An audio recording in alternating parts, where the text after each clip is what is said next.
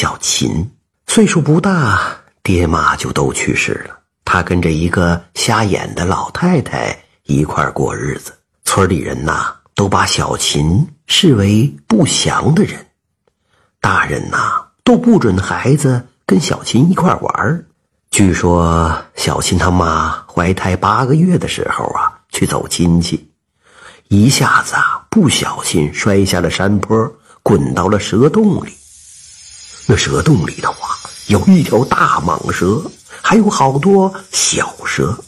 他们呐，把小琴她妈妈给围起来，但是并没有伤害她。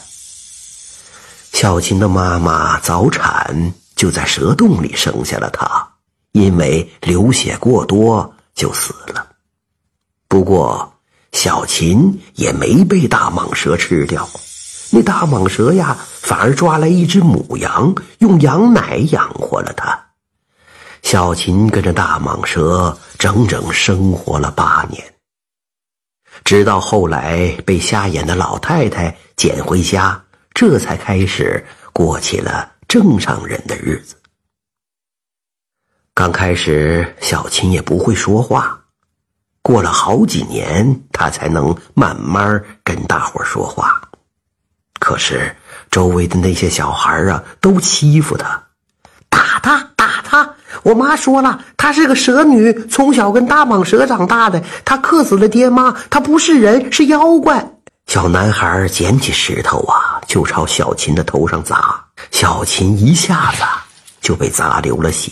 旁边的小孩也跟着那小男孩一块学，捡起地上的石头，疯狂朝着小琴砸过去。可怜呐，幼小的小琴捂住脑袋，缩成一团，一动也不敢动。他还不敢还手。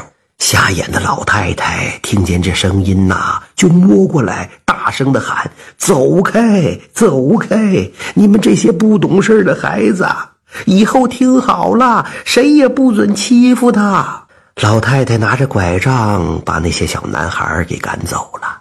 小琴呐。扑在老太太怀里，就伤心的哭了。奶奶，你说他们为啥欺负我呀？除了那个大蟒蛇奶奶，这个世界上只有你对我最好了。瞎眼老太太已经是风烛残年了，干瘪的眼眶里也流下了眼泪。她帮小琴擦干眼泪，说：“孩子。”你得要坚强啊！以后了，奶奶不在你身边可千万别害怕。你得自己把自己养活了，知道不？这个时候的小琴也不知道，瞎眼老奶奶没过多长时间就会去世。老奶奶死的那天呐，大雨瓢泼，小琴趴在坟上。伤心的说：“奶奶，大伙都说我把你给克死的，真是这样吗？”可是，死去的瞎眼老太太再也不能说话了。小琴在村里待不下去了，自己一个人又来到了大蛇洞里头。